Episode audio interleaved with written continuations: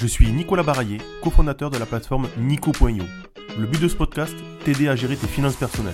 Immobilier, financier, prévoyance. Il y a plein de sujets qu'on va pouvoir aborder. Partir plutôt à la retraite, protéger ta famille, tes enfants, acheter une résidence principale, se payer peut-être la voiture de tes rêves, le bateau. On va pouvoir parler de tout. Je t'invite à t'abonner à ce podcast, à en parler autour de toi. Allez, on y va.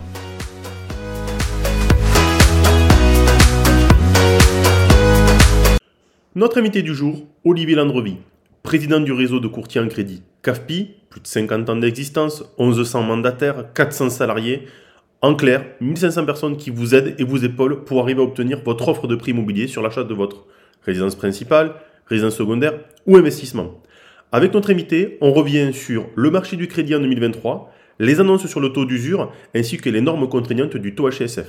Allez, on y va. Bonjour Olivier. Bonjour Nicolas. J'espère que vous allez bien. Ça va très bien.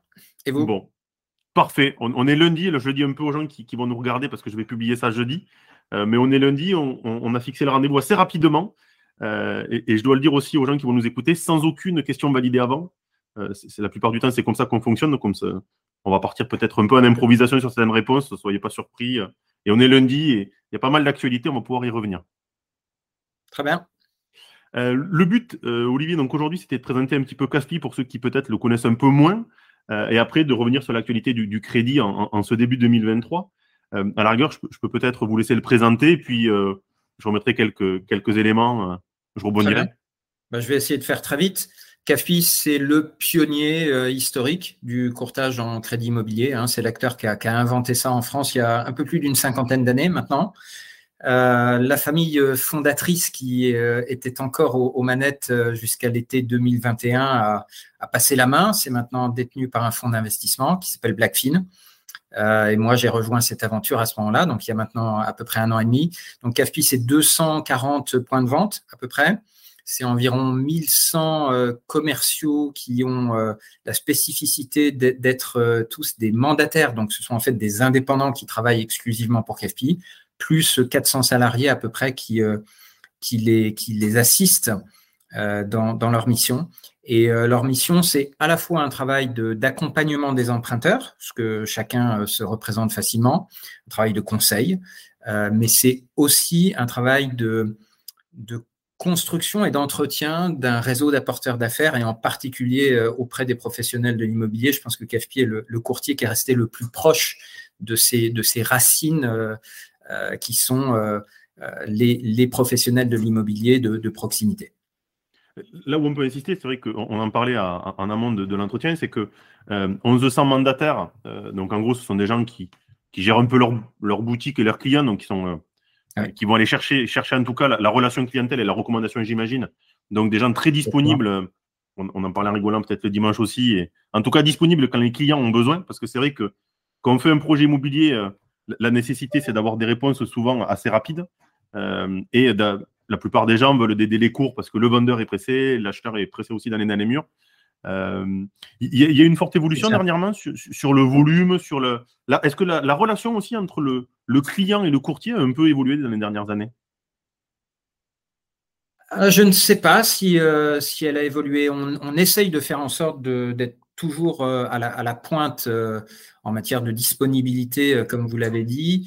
Et, je pense que ce qui distingue aussi le, travail du, courtier qui, bosse bien, c'est l'intensité de la, prise en charge. C'est-à-dire qu'on intervient sur une transaction, la, transaction immobilière, qui est incroyablement stressante pour les Français. C'est souvent l'opération financière la plus importante qu'ils font dans une vie. Euh, et, donc, ça fait complètement partie de la valeur ajoutée qui est la nôtre, de prendre en charge et de, et de, décharger d'une partie de ce stress euh, absolument phénoménal. Euh, je crois qu'on le fait très bien, on essaye en permanence de, s'améliorer. voilà, ensuite, bon, vous le savez, hein, on est dans une période qui n'est pas évidente, ni pour les emprunteurs ni pour, ni pour les intermédiaires euh, de la chaîne, ni pour les banquiers d'ailleurs. Hein. donc, euh, donc ça rajoute encore un peu de stress, mais quelque part, c'est aussi dans ces moments-là que les, bons professionnels font mm. la différence par leur expertise et leur, leur capacité de prise en charge. Après, on parle de prise en charge. Bon, j'ai repris quelques chiffres sur le site. 32 000 dossiers, 7 milliards 6 de financés. Oui, ça, commence à être quand même très volumineux quand, il y a 1100 personnes qui gèrent le côté relation client et 400 qui, gèrent plutôt le, on va dire les gens de l'ombre, mais qui sont hyper mmh. importants parce que souvent c'est eux qui sont les intermédiaires entre la personne mandataire et la, banque. Et c'est vrai que ça peut être beaucoup de temps. En tout cas, oui, quand on parle de prise en charge, on est sur de très fortes prises en charge. Oui, oui, c'est sûr. Euh, ce qu'on mesure chez nous, hein, c'est que euh, la prise en charge de A à Z d'un emprunteur avec lequel on va réussir à aller euh, jusqu'au bout de la transaction, c'est entre 8 et 9 rendez-vous avec. Alors, ça peut être distanciel, hein, mais, bon, malgré tout, oui, c'est une intensité de prise en charge très importante. Et, les, gens vous sollicitent avant ou plutôt non euh, Nous, on a vu un petit peu dernièrement, les gens quand même de plus en plus essayent d'avoir un, rendez-vous avant pour connaître leur enveloppe avant de se lancer à la recherche du financement, parce que c'est vrai que les paramètres ont un peu changé. Quoi. Oui, nous, nous c'est notre modèle. Hein. On encourage vraiment euh, tous nos apporteurs euh, professionnels de l'immobilier à nous mettre en contact avec les, les, acquéreurs potentiels le plus tôt possible.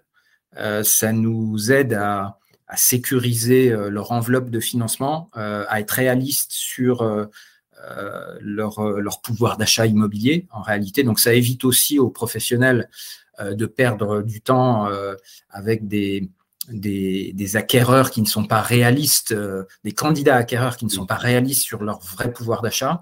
Donc c'est vraiment dans l'intérêt de tout le monde d'essayer de sécuriser, de, de, de, préciser cette enveloppe le plus tôt possible euh, et ensuite, euh, voilà, on accepte complètement que la contrepartie de d'intervenir très tôt euh, dans, dans, la, dans la chaîne, c'est que ensuite, bah, il peut se passer six mois, parfois neuf mois, avant que ça débouche sur, sur une vraie transaction. Mais, mais voilà, nous, on aime travailler comme ça et prendre, les, prendre le client en charge le plus tôt possible.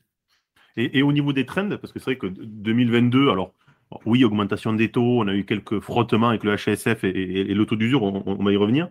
Euh, le train de 2023, du coup, euh, repart, on, stagne, on repart mieux. Euh, c'est quoi les paramètres qui changent dans ce début d'année sur, le courtage en crédit? Alors, c'est encore, encore un peu tôt pour le dire. Ce qui est sûr, c'est que on, a vu un, ralentissement assez net hein, depuis l'été dernier. Euh, mais euh, vu de notre fenêtre, euh, c'est un ralentissement qui est d'abord causé par le rétrécissement de l'offre, beaucoup plus que par un éventuel recul de la demande. On, ressent encore une demande assez, dynamique. alors, c'est vrai néanmoins que avec la hausse des taux, euh, il y, a, une partie de la demande qui est désolvabilisée, hein, des gens qui auraient pu emprunter il y a encore un an et, aujourd'hui ça va être plus difficile ou ils vont devoir revoir leurs prétentions à la baisse en termes de montant. Euh, mais bon, je crois que ça reste dans des, proportions euh, raisonnables. le phénomène vraiment marquant, ça a été depuis l'été dernier le, rétrécissement de l'offre, au sens où les, partenaires bancaires euh, ont, beaucoup euh, euh, resserré le, robinet.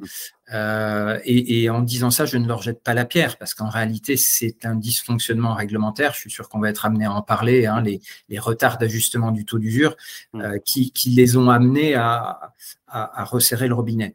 alors, en, ce début d'année 2023, euh, bon, on a eu, euh, grâce à l'ajustement trimestriel du taux d'usure, donc euh, on, a, on a repris une marge d'escalier au, 1er janvier, donc ça a permis de, débloquer des dossiers qui étaient restés coincés sur les, deux ou trois mois précédents.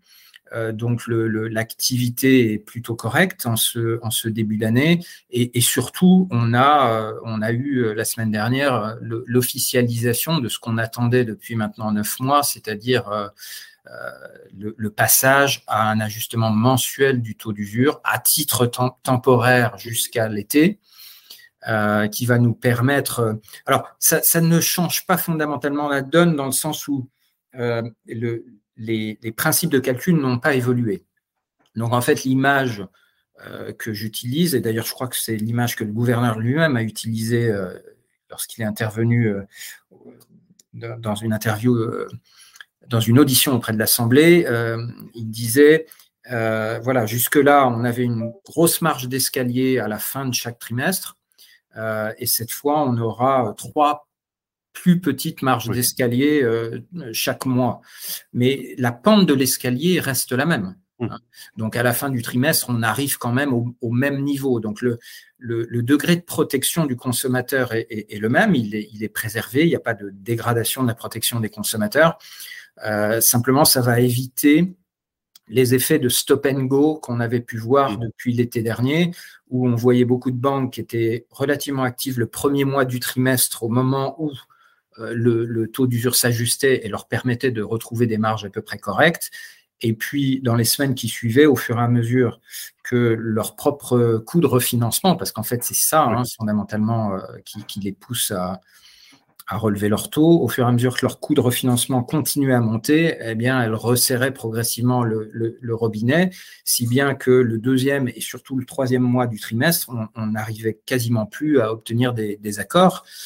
Euh, ce qui était préjudiciable pour tout le monde, y compris pour les candidats emprunteurs, hein, qui étaient obligés du coup de, décaler leur projet et puis de se prendre la grande marge d'escalier à la fin du trimestre. Euh, voilà. Ce qu'il faut se dire, faut que, peut-être que les emprunteurs aient en tête, c'est qu'il y a plusieurs choses qui sont rentrées en jeu dans les derniers mois ou années. 2022, les normes contraignantes HCSF, parce que mine de rien, euh, avant, alors peut-être moins, alors même en résidence principale ou en investisseur, la banque avait un peu plus de marge de manœuvre compte tenu de sa relation avec le client. Là, il y a, plutôt une vision drastique avec 20% euh, dérogeables. Et, pardon? Oui, alors en fait, la nouveauté sur les normes HCSF, alors, ça remonte à il y a un an. Hein, euh, donc, ce sont des normes qui avaient été euh, créées, je crois, en début 2019, mais qui, jusqu'en janvier dernier, avaient simplement valeur de bonnes pratiques. Euh, donc, euh, quand la Banque de France, enfin, ou le, la CPR faisait des, contrôles et qui trouvait des banques qui, qui, ne, qui ne respectaient pas euh, ces bonnes pratiques, bon, elles se faisaient tirer l'oreille, mais, mais il n'y avait pas de sanctions au sens financier. ce qui a changé il y a un an, c'est que désormais, c'est vraiment, ça a une valeur réglementaire. et donc, la CPR est maintenant fondée à, à vraiment imposer des sanctions financières euh, aux banques qui ne respecteraient pas ces normes. Je n'ai pas connaissance que ce soit encore arrivé, mais la simple menace euh, suffit, à, suffit quand même à avoir des effets. Et, donc, ce qu'il faut avoir en tête, c'est que euh, ces normes, elles, elles, disent principalement deux choses. C'est en termes de durée, ne pas dépasser 25 ans en ajoutant éventuellement deux ans de différé si on est sur euh, des programmes VFA, donc 27 euh, ans max, disons, euh, et ne pas dépasser 35% de taux d'endettement. donc taux d'endettement, hein, c'est le poids de votre mensualité de crédit ramené à l'ensemble de vos revenus. Et euh, les banques ont une, euh, conservent quand même une marge de dérogation. Elles peuvent déroger pour deux dossiers sur 10, 20, 20 dossiers sur 100, disons. Ce qu'on sait moins, c'est qu'en fait, cet espace de liberté euh, sur 20 dossiers sur 100, c'est un espace de liberté qui est lui-même extrêmement contraint, puisque en fait, sur ces 20 dossiers, la banque devra en allouer au moins 16 à de la résidence principale, donc ça ne laisse que quatre dossiers hmm. possiblement dérogatoires pour euh, de l'investissement locatif ou de la résidence secondaire, ce qui est quand même très peu. Euh, voilà. Et la conséquence indirecte de ce champ de contraintes qui s'est resserré, euh, se voit en fait sur les niveaux d'apport personnel. Et on a vu une inflation très forte des niveaux moyens d'apport personnel parce que finalement, quand on contraint les banques euh, quand on, leur dit qu'elles ont un, nombre de cartouches très limité pour, pour faire du hors HCSF, eh bien finalement, si on simplifie un tout petit peu, ces cartouches, elles vont les utiliser d'abord, euh, enfin, elles, vont regarder le critère de d'apport personnel et on va dire secondairement également le, critère de, potentiel euh, de, de, progression des revenus à plus long terme. Euh, pour euh, choisir comment utiliser leur cartouche. Donc la, la conséquence de ça, euh, nous on, le voit chez CAFPI, ça a été la flambée donc du niveau d'apport personnel, en particulier sur les primo-accédants. nos clients primo-accédants, on est passé en un an d'un niveau moyen d'apport personnel dans le projet qui était autour de 48 000 euros et qui est passé maintenant au-dessus de 60 000 euros. Mmh. France entière, hein, donc c'est encore plus élevé si on regarde la région parisienne. Et, en plus de ça, ce que je rajouterais, alors nous on l'a vécu parce que alors, on, finance, alors on a peu de clients qui viennent nous voir pour la résidence principale, mais plus pour l'investissement, a été figé un peu le, la méthode d'endettement hors différentiel. Oui, vous avez raison. C'est un énorme problème. Ouais, il y a eu un effet de ciseau parce que, alors on est lundi, hier, il y avait encore un reportage sur Capital sur euh, devenir rentier. Voilà, bon, après, je ne dis pas que c'est impossible, je dis que ça devient de plus en plus compliqué. Et c'est vrai que nous, en tout cas, sur le côté investisseur, Mis à part qu'en plus, qu'il n'y ait que 4% de dossiers résidence secondaire, résidence principale où on peut déroger, euh, résidence secondaire, excusez-moi, investisseur, c'est que dans la méthode de calcul, il n'y a plus ce côté différenciation. Donc, la rentabilité locative peut être importante, elle ne va pas pour autant beaucoup jouer sur l'endettement, pas assez en tout cas. Oui, oui, oui. Alors, la, façon dont on peut se le représenter, euh, c'est que euh, jusqu'à ce qu'on ait ces normes HCSF, les banques qui voyaient arriver des clients on va dire, déjà propriétaires de leur résidence principale et qui, les, sollicitaient sur des projets locatifs, euh, les banques considéraient finalement les revenus locatifs euh, que l'investisseur allait pouvoir toucher comme des revenus incrémentaux. Hein. Euh, et donc, à titre de revenu incrémental, finalement, les banques acceptaient que la charge de remboursement du nouveau crédit, elle-même incrémentale, puisse aller quasiment jusqu'au niveau du revenu incrémental attendu euh, de, ses loyers. Donc si, euh, si euh, pour prendre un exemple concret, si j'allais voir une banque avec le projet de d'acheter un appartement à Paris qui allait me rapporter 1000 euros par mois de revenus locatifs, bah, quelque part, je pouvais m'endetter auprès de cette banque jusqu'à avoir une mensualité qui approche de 1000 euros par mois. Et l'analyse de la banque, c'était de dire bah, finalement le, reste de mon budget n'est pas touché par cette équation, donc, euh, tout devrait bien se passer. Euh, avec euh, la fin de ce calcul, ce qu'on appelait le calcul différentiel, les, le HCSF finalement impose aux banques de considérer le revenu locatif comme non pas comme un revenu incrémental, mais comme n'importe quel autre revenu, donc comme vos votre salaire. Et, et, du coup, ne pas aller au-delà de 35% d'endettement sur ce revenu-là. Euh, donc, si, si, je suis déjà à 35% d'endettement, comme beaucoup de gens au titre de ma résidence principale, ça veut dire que sur les 1000 euros de revenus locatifs que je vais générer en plus avec mon projet d'investissement, je ne pourrais m'endetter que pour un, un, emprunt qui, qui me crée 350 euros de, de charges de remboursement. Donc en fait, ça veut dire que ma capacité d'emprunt, toute chose égale par ailleurs, a fondu quasiment de deux tiers. Et, on l'a vu, c'est vrai, vrai, que. Et alors la banque avait déjà une vision. Euh, elle traitait le dossier au cas par cas, je trouvais à l'époque. Enfin, à l'époque, euh, il y a encore deux ans, euh, de l'endettement net à 35 ou 38 n'était pas choquant. Là, pour UT à 35, ça devient. le retour, c'est attention. Mm. Ça va être compliqué, voire quasi impossible. Euh, et, c'est vrai que vous, l'avez dit, vu qu'elles ont que 4 cartouches sur 100 dossiers, elles prennent quand même peu de risques. Euh, donc aujourd'hui, il y a aussi peut-être un, peu un, sujet d'alarme pour les gens qui se disent demain, je veux devenir rentier. Vérifiez quand même avec un courtier que ce que vous voyez en vidéo et, les formations qu'on vous vend, ça soit bien la réalité des faits. Parce qu'aujourd'hui, je trouve qu'il y, a eu, y a eu deux ciseaux, en fait, les normes HSF avec ce, côté contraignant. Et on était sur une phase d'augmentation des taux, et on, peut en parler à la rigueur et, le taux d'usure étant un peu en retard, vous l'avez dit, d'un trimestre à chaque fois, euh, il y avait deux mois où c'était compliqué d'emprunter et les banques ne pouvaient pas financer parce qu'elles perdaient de l'argent en fait.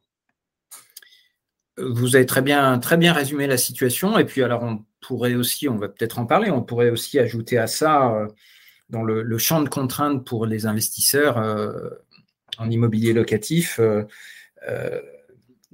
les, la, question des, normes euh, de rénovation énergétique hein, qui vient en plus et qui, euh, qui ajoute, euh, enfin qui, qui là aussi durcit, durcit l'environnement avec en plus une problématique qu'on voit apparaître de plus en plus qui est que cette loi climat et résilience ne s'imposant qu'aux investisseurs locatifs et pas, et pas aux propriétaires occupants. C'est une loi qui n'a pas été pensée pour le logement collectif. dans la plupart des copropriétés, on a des majorités de propriétaires occupants et on voit de plus en plus des, bailleurs qui, qui ont besoin de, de, faire des rénovations pour, pour pouvoir continuer à louer leurs biens et qui se voient opposer des refus euh, de la part des copropriétés, sachant que la plupart du temps, pour sortir du statut de passoire euh, énergétique, euh, on a besoin d'un projet global au niveau de la copro et pas simplement au niveau individuel. Donc là aussi, il y a une difficulté en plus. Hmm. Et, un des points sur lesquels on, essaye d'alerter modestement à notre niveau, c'est finalement cette équation extrêmement perturbante dans laquelle on met l'ensemble du marché du logement, où euh, d'un côté, euh, avec ces, lois sur la, rénovation énergétique, on est de facto en train de, de sortir des biens du parc locatif, enfin d'encourager euh, le transfert de ces biens du parc locatif vers le parc propriétaire. Et en même temps, on a un durcissement comme on n'a pas eu depuis peut-être 40 ans euh, des, conditions de financement pour euh, les, candidats à la primo-accession. Donc euh, voilà, tout ça donne un champ de, contraintes qui est quand même assez ennuyeux. J'avais aussi entendu dire que certaines banques commençaient à intégrer sur les offres de financement les rénaux énergétiques sur les biens en G et même en F en disant ben, potentiellement dans le temps, si je vous finance et que dans six mois, enfin, que vous l'avez et que vous ne pouvez pas louer, du coup, il n'y a pas de loyer. Donc, je vous demande un devis pour pour au moins passer de G à E ou D euh, pour qu'on puisse du moins vous financer. C'est quelque chose que vous voyez ou euh? Alors oui, oui, de façon très nette. Euh, alors ce qu'on voit depuis déjà, déjà au, moins six mois, j'ai envie de dire, c'est que systématiquement, quand une banque voit arriver une demande de crédit sur un projet d'investissement locatif, si c'est du G ou du F, elle exige les devis euh, sur les travaux de rénovation hein, et, elle, exige que le coût de ces rénovations soit intégré au plan de financement, hein, ce qui peut se comprendre. Euh, donc ça, c'est déjà systématique à ma connaissance. Euh, et ce qu'on voit, alors plus récemment, depuis quelques semaines, c'est pas généralisé, hein, mais c'est de la part de quelques banques, c'est une position encore plus dure euh, qui consiste à dire, et c'est sans doute à cause du risque euh, d'avoir des, objections de la part des copropriétés euh, sur la mmh. possibilité de, faire les travaux. Et donc, on voit maintenant des banques qui disent carrément, on, ne, on ne tient pas compte des revenus locatifs. Donc, on met les revenus locatifs à zéro dans le calcul du taux d'endettement parce qu'on ne peut pas avoir la certitude que que la copro euh, acceptera les travaux. Voilà. Donc, ouais, des dossiers qui commencent à être pointilleux et il faut, s'entourer pour pouvoir répondre. Donc, on a vu, bon, taux d'usure mensualisé, plutôt une bonne nouvelle, puisque euh, les marches intermédiaires seront moins importantes. Ça permettra aux banques d'avoir euh, peut-être une fenêtre de tir, toujours la même, mais mensualisée, donc de ne pas consommer au début et, d'être un peu à la rue dernièrement. Il y aura plus de fluidité, oui. Mm. Ouais. Les apports qui augmentent, donc bon, mine de rien, je pense qu'ils veulent avoir aussi une vision de, clients qui sont des épargnants et d'avoir une prise de risque faible. Euh, j'ai vu aussi qu'ils demandaient de plus en plus à côté de l'épargne de précaution, voilà, que, 100% ne soit pas dédié à l'apport, mais d'avoir en plus de l'épargne, de l'épargne si besoin.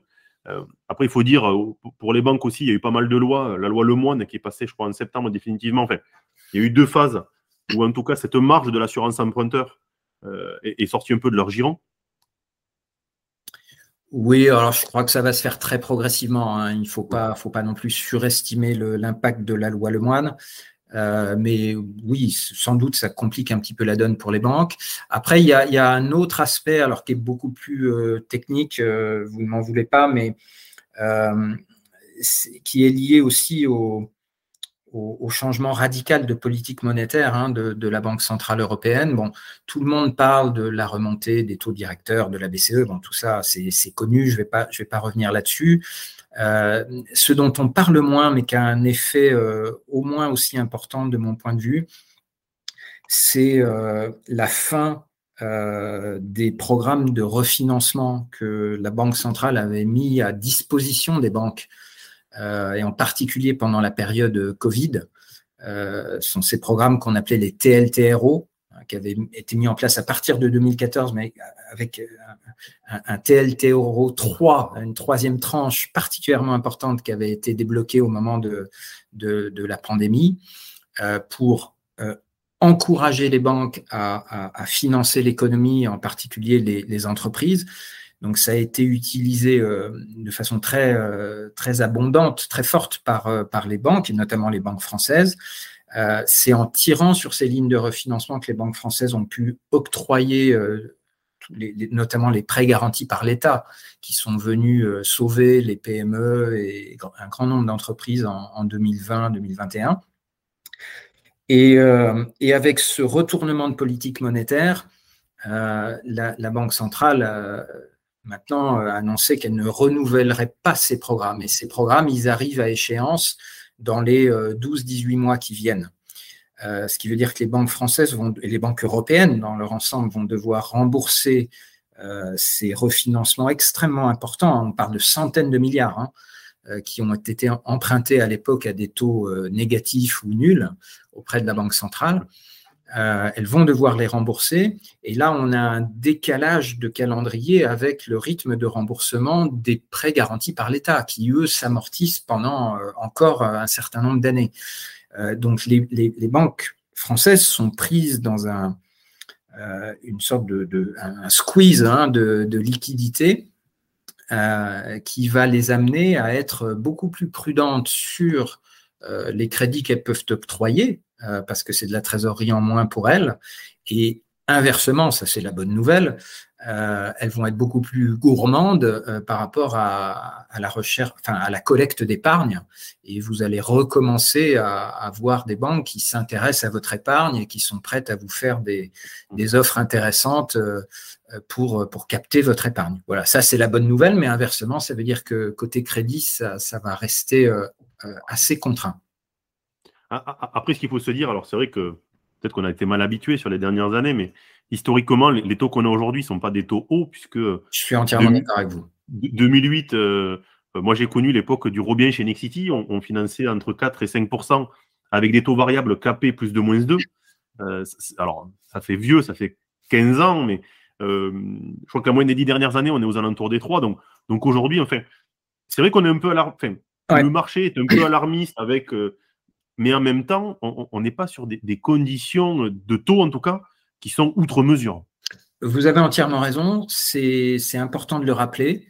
Euh, bon, nous, là, aux, dernières nouvelles, on était euh, sur des taux moyens autour de 2,50. Je pense qu'on va assez rapidement monter euh, à 3 et sans doute jusqu'à 3,50.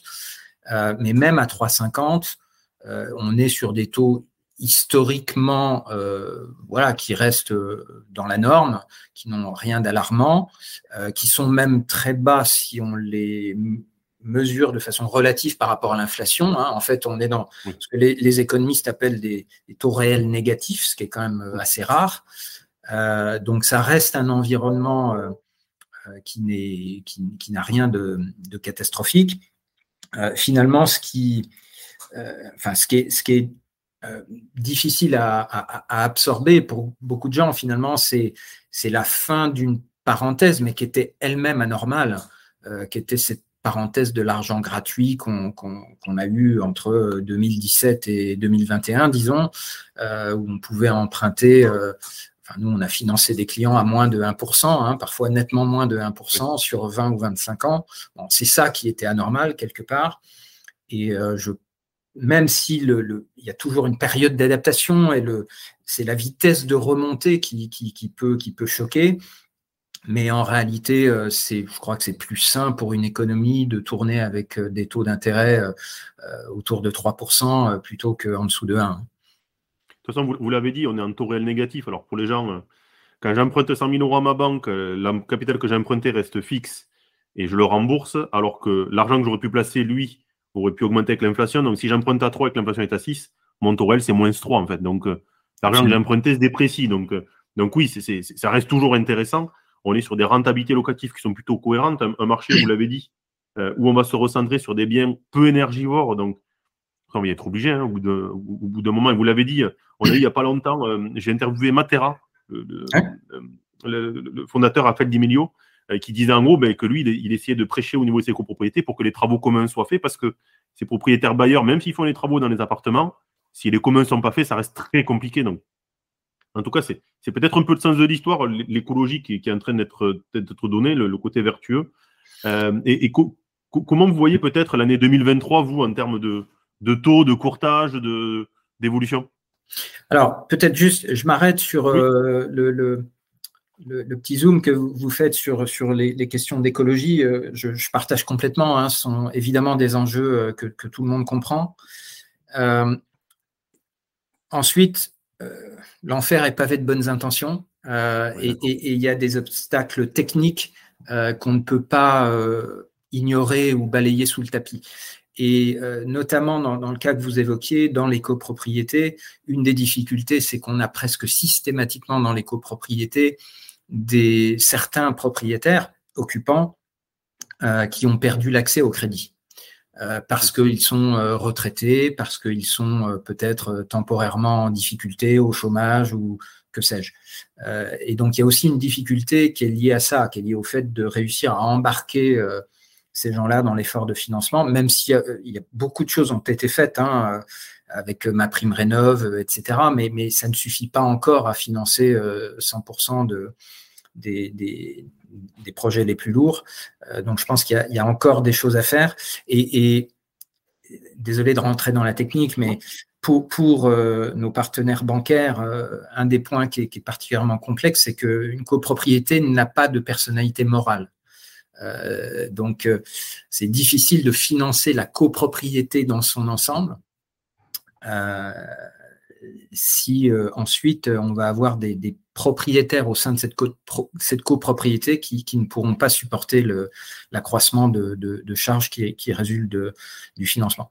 Voilà. Bon, c'est une parenthèse. Je reviens euh, à votre question plus large sur euh, la, façon dont je vois l'année 2023. Bon, comme je le disais il y a quelques minutes, je, je pense que on n'est pas à la fin de la hausse des taux. Alors, on est, pardon, c'est peut-être paradoxal. On est peut-être euh, à la fin de la hausse des taux de marché dans le sens où euh, on a vu euh, l'OAT 10 ans, hein, donc le, taux auquel l'État français lui-même emprunte à 10 ans, qui est un, marqueur important parce qu'en réalité, ça, c'est autour de ça que vont se fixer les, taux de refinancement des banques, le, coût de l'argent à long terme. on a vu le taux donc pour l'État français à 10 ans monter jusqu'à 3%, il est ponctuellement passé au-dessus de 3%. Il est redescendu depuis, il est plus ou moins stabilisé depuis octobre dernier. Euh, il était ce matin, je crois, autour de 2,60. Donc ça laisse penser que, sauf catastrophe géopolitique, hein, on n'est jamais à l'abri, mais on, va espérer que ce ne soit pas le cas, euh, on peut penser qu'on a atteint le point haut des taux de marché. Euh, et donc, alors, ça se confirmera si on commence à avoir dans les semaines qui viennent des, nouvelles, des nouvelles positives, enfin des nouvelles de modération du côté de l'inflation. Et on peut penser que ce sera le cas. On voit déjà les prix de l'énergie qui ont pas mal baissé par rapport à, leur point haut. Euh, maintenant, il faut faire une claire distinction entre ça, les taux de marché, et les taux de crédit, puisque en France, pour les raisons qu'on a évoquées, notamment les, retards d'ajustement du taux d'usure, les taux de crédit ont pris pas mal de retard euh, sur euh, les, taux de marché. Donc les taux de crédit, eux, ont encore du chemin à faire avant de retrouver un, niveau cohérent par rapport au taux de marché. C'est pour ça que je pense, euh, si les paramètres de marché devaient rester ce qu'ils sont, que les taux de crédit monteraient progressivement jusqu'à 3,50. Donc encore un point de plus que là où ils sont en ce moment à peu près. Donc tout ça n'est pas neutre, hein, parce que ça, voudrait dire malgré tout qu'en l'espace de 18 mois, on serait passé de taux de crédit moyen qui était euh, à peine au-dessus de 1% en moyenne euh, début 2022 à euh, peut-être quelque part entre 3 et 3,50 mi-2023. Donc ça fait une hausse de, mettons, 2,5%. 2,5%. Euh, toutes choses égales par ailleurs, pour un emprunteur, ça veut dire que sa, sa capacité d'investissement, s'il veut rester sur le même niveau de mensualité, la capacité d'investissement aurait en 18 mois diminué de presque 20%. Alors, la réalité des choses, ce ne sera pas ça, parce qu'il y a quand même d'autres variables. Euh, on peut imaginer que euh, à un moment donné, euh, l'inflation qu'on observe tous au niveau du coût de la vie, elle, elle, va forcément à un moment donné retomber dans les salaires, au moins partiellement.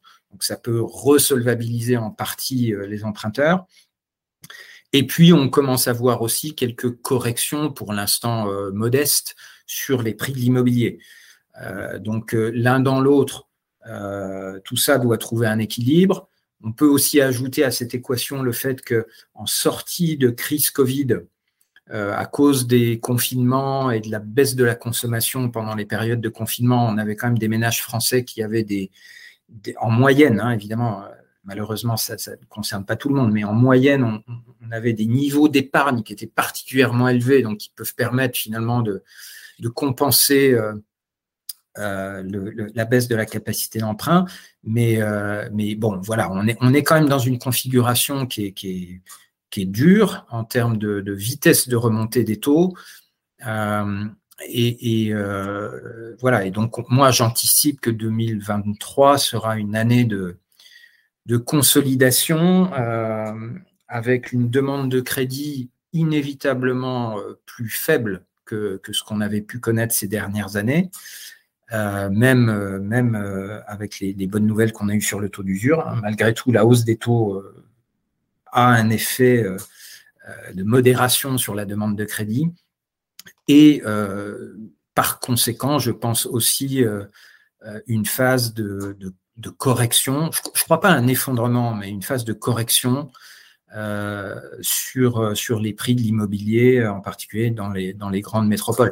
On est en train de rejouer d'une certaine façon le scénario qu'on avait connu 2008-2009, hein, euh, où, on avait eu une baisse assez marquée des volumes de transactions et une baisse beaucoup plus modeste des niveaux de prix avant que ça reparte ensuite. Dans tous les cas, on, le voit parce que les études le montrent, les Français veulent toujours devenir propriétaires. Dans, la majorité des cas, ils ont toujours cette volonté. Euh, les investisseurs veulent toujours aussi euh, investir et, de, plus en plus, euh, malgré le rabot sur l'investissement Pinel, qui n'est pas 100% de l'offre d'investissement, loin de là, nous, les gens qu'on voit au quotidien, ont la volonté d'investir. Je dirais qu'ils sont peut-être un peu mieux préparés. ils cherchent avant. on a vu aussi, nous, apparaître des, taux variables, alors qu'on n'avait pas vu depuis un moment. Donc, bon, c'est, voilà, ça, peut arriver. Mais, en tout cas, même avec des taux à 3,5, l'investissement reste intéressant, ou l'achat, puisque d'une, les gens peuvent se refinancer si on avait des taux qui diminuent, même si ça paraît euh, particulier de se dire qu'on redescendrait à des taux à 1% sur, sur 20 ans. C'était des choses quand même historiquement très très bas. Euh, mais en tout cas, compte tenu du coût de l'argent et, de l'investissement, et ça reste intéressant. Hmm. Et il ne faut pas perdre de vue que les loyers aujourd'hui euh, progressent à un rythme de 3,5, hein, et, et, parce qu'ils sont plafonnés, parce qu'en réalité, s'ils n'étaient pas, s'il n'y avait pas les mécanismes de plafonnement, ça progresse encore plus vite. Et donc finalement, emprunter aujourd'hui à 2,5, euh, si on est locataire et qu'on a la quasi-certitude d'avoir une indexation de loyer de 3,5 cette année, euh, et peut-être même pour quelques années, euh, ça se défend, ça se défend tout à fait. Moi, j'en ai fini, Olivier. je ne sais pas si vous vouliez rajouter quelques, quelques petites choses, peut-être sur CAFPI ou sur l'année 2023. je, vous laisse libre, en tout cas. Alors nous, on reste relativement serein hein, parce qu'on se dit, euh, euh, au-delà au -delà des difficultés ponctuelles que, peuvent causer ces périodes d'ajustement, euh, un environnement de taux plus élevé, c'est aussi un environnement dans lequel les, bons professionnels peuvent faire la différence. On recommence à voir, d'abord, on recommence à voir des écarts de taux importants entre les banques. Donc ça c'est important de faire le tour du marché et un courtier, ça, aide à ça, ça aide à faire le tour du marché. On recommence à voir des, clients qui viennent spontanément euh, pousser notre porte parce que euh, ils sont d'abord allés voir leur, euh, banquier historique et ils ont découvert que ce banquier n'avait pas envie de les financer, hein, ce qui n'arrivait plus depuis un certain nombre d'années. Donc, ces environnements, même s'ils sont difficiles, ce sont des environnements euh, finalement qui, euh, qui, permettent de valoriser euh, l'expertise je pense que c'est la même chose pour les professionnels de l'immobilier. Hein. Je crois que ces dernières années, on avait peut-être vu quelques excès dans le, le, développement euh, des, de différentes enseignes. Euh, et je pense que voilà, dans les mois qui viennent, euh, c'est l'expérience, l'expertise qui va recommencer à faire la différence.